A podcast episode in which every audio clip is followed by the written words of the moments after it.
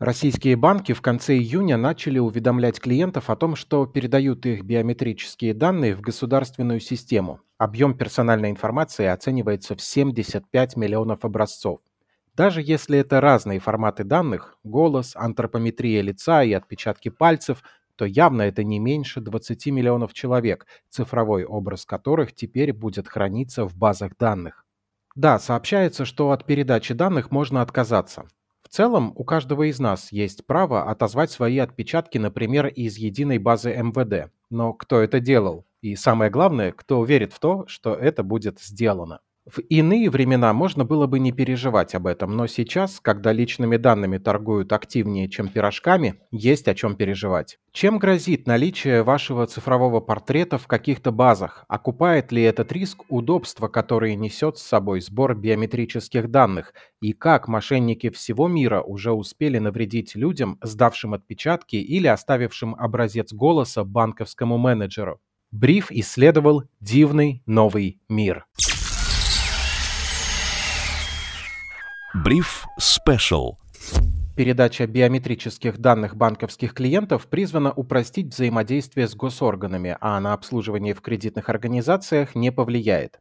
За этими сухими строчками из пресс-релиза, между тем, прячется многомиллиардный рынок торговли персональными данными и цифровые пираты, которые могут отнять деньги и виртуальную жизнь. Соревнование между разработчиками и хакерами началось со старта сбора биометрии в России в 2018 году. Пока первые думают над системами защиты, вторые их ломают. Первые на зарплате, а для вторых стимул – сколотить состояние за несколько дней. Чья мотивация сильнее, решайте сами. На самом деле проблема биометрических данных в том, что они, в общем-то, никогда не были защищены. Ведь они публичны, кто угодно может сейчас смонтировать из этого подкаста какую-то фразу, сказанную моим голосом, а то и вовсе попросить нейросеть смоделировать мой тембр. Если получить доступ к моему телефону, то можно инициировать перевод денег, пока я сплю, например. Даже если служба безопасности банка что-то заподозрит и потребует верификации, то обойти ее не проблема – Модулятор голоса позволяет общаться с поддержкой банков в реальном времени, и если в моем банке для снятия денег будет достаточно что-то сказать моим голосом, то проблем у мошенников не возникнет. Если же потребуется дополнительная верификация, то к услугам мошенников дипфейки, клонирование телефонных номеров, слитые в сеть сканы паспортов и договоров с банками с кодовыми словами в них. Пройти авторизацию легче легкого и как следствие под угрозой даже надежность двухфакторной аутентификации, то есть двойной проверки личности. Не лишним будет напомнить правило, по которому для верификации клиента нужно соблюдение двух из трех условий. Первое. Владение. Карточка или телефон только у вас. Второе условие – знание, способность ввести пин-код или назвать кодовое слово. Уникальность Третье условие. Это касается биометрических данных. Но что, если нейросеть будет беседовать вашим голосом с сотрудником банка по украденному у вас телефону? Хорошо, что идентификация по глазу пока не востребована, а то сразу вспоминается фильм «Разрушитель», где герой Уэсли Снайпса вырвал глаз у начальника тюрьмы, чтобы обмануть сканер на выходе с зоны. Конечно, капитал большинства из нас не стоит такой суеты, как изготовление дипфейков, но технологии дешевеют. Кто знает, может выручка от обмана небогатого студента скоро будет сильно превышать траты на такую операцию, то есть прибыль станет привлекательной. Потратил 100 долларов на дипфейк и клонирование сим-карты, а со счета сумел увести 200. 8,5 тысяч прибыли за полчаса работы, если верить статьям про аферистов, которые делились тонкостями своего дела. В таком случае вы очень пожалеете, если усы, лапы и хвост – ваши документы. При том, что биометрические данные, как мы поняли, в общем-то публичны, их еще и не поменяешь, как пароль или токен, паспорт или привязанный к аккаунту номер телефона. Отстой. Согласен. Думаете, это все фантастика и до таких хакерских чудес еще дожить надо? Сейчас я вам покажу, откуда готовилась и когда это началось. Вы слышали что-нибудь про то, что 7 лет назад Урсула фон дер Ляйен, ныне глава Еврокомиссии, в бытность свою министром обороны Германии пострадала от действий хакера? Он сумел воспроизвести отпечаток ее пальца, который создал на основе публичных фотографий. На минуточку, у кого-то был отпечаток пальца министра обороны Германии. С этим слепком можно было оставить отпечаток на месте преступления или попросту разблокировать личный смартфон Урсулы, если он у нее есть и его можно было бы украсть. Так что фотографироваться, показывая в объектив подушечку указательного пальца, не самая лучшая идея из вот таких соображений. А вот еще история. Четыре года назад мошенники позвонили гендиректору одной британской энергетической компании. Весь разговор он думал, что беседует со своим начальником. Преступники смоделировали голос. Якобы руководитель материнской компании попросил перевести 234 тысячи долларов на счет поставщика. Конечно, аферисты получили деньги. Следователи страховой компании были тогда уверены, что мошенники использовали искусственный интеллект для подделки голоса.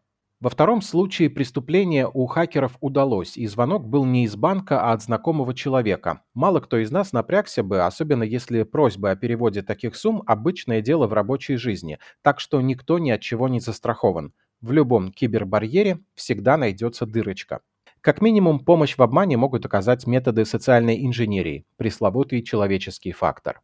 Цифровые двойники мертвых и живых звезд давно рекламируют сомнительные бизнесы. Приложения с масками тайно собирают данные о наших лицах во всех ракурсах. Смартфон круглосуточно слушает наши разговоры. Как сообщается, пока только в целях изучения рекламного поведения и для улучшения функционала приложений. Однако на пути в обрабатывающие центры караваны личной информации с устройств пользователей могут быть ограблены цифровыми пиратами.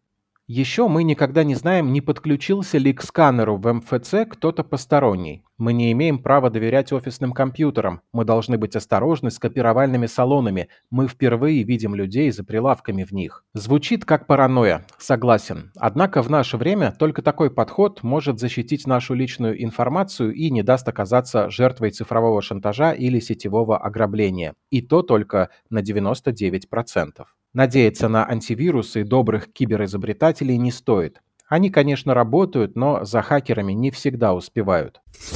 В биометрических системах, например, есть технология выявления живости. То есть показать сканеру фото человека бесполезно. Нужен живой, здоровый, румяный человечек. Однако этот барьер уже можно обойти.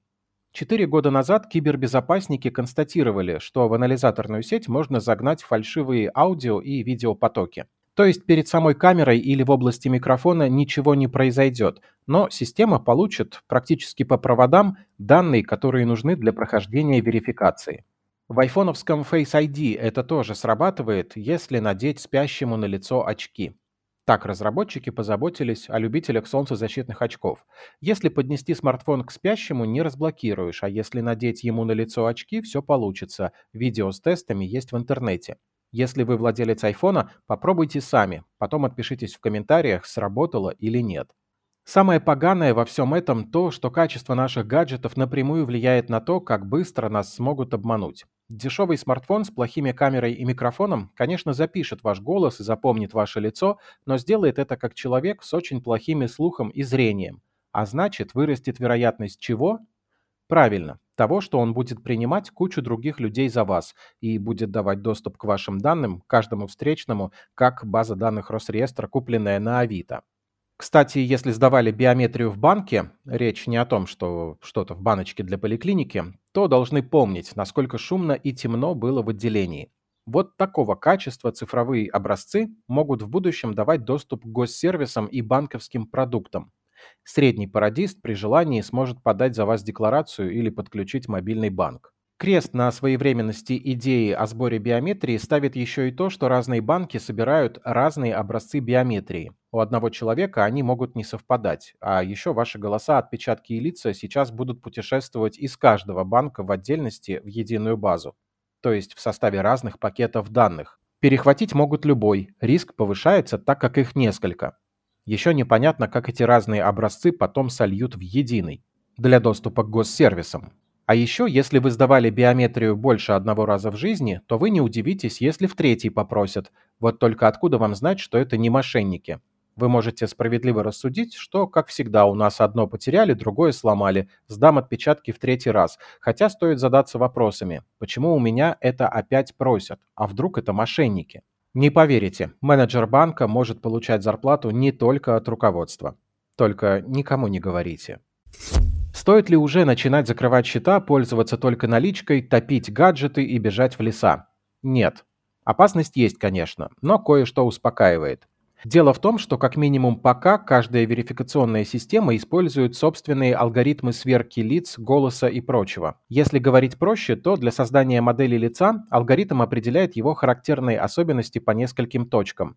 Например, позиция кончика носа по отношению к левой мочке при фото в анфас или соотношение толщины губ с широтой правой ноздри. Примерно так. И таких точек, которые считывает система, минимум должно быть почти 70, а в большинстве систем в банках их в три раза больше, и в каждой это разный набор. Все вместе это уникальный набор черт лица, который не учитывает прическу, раны, татуировки и макияж, и хранится это добро в виде старых добрых цифр, а не фото.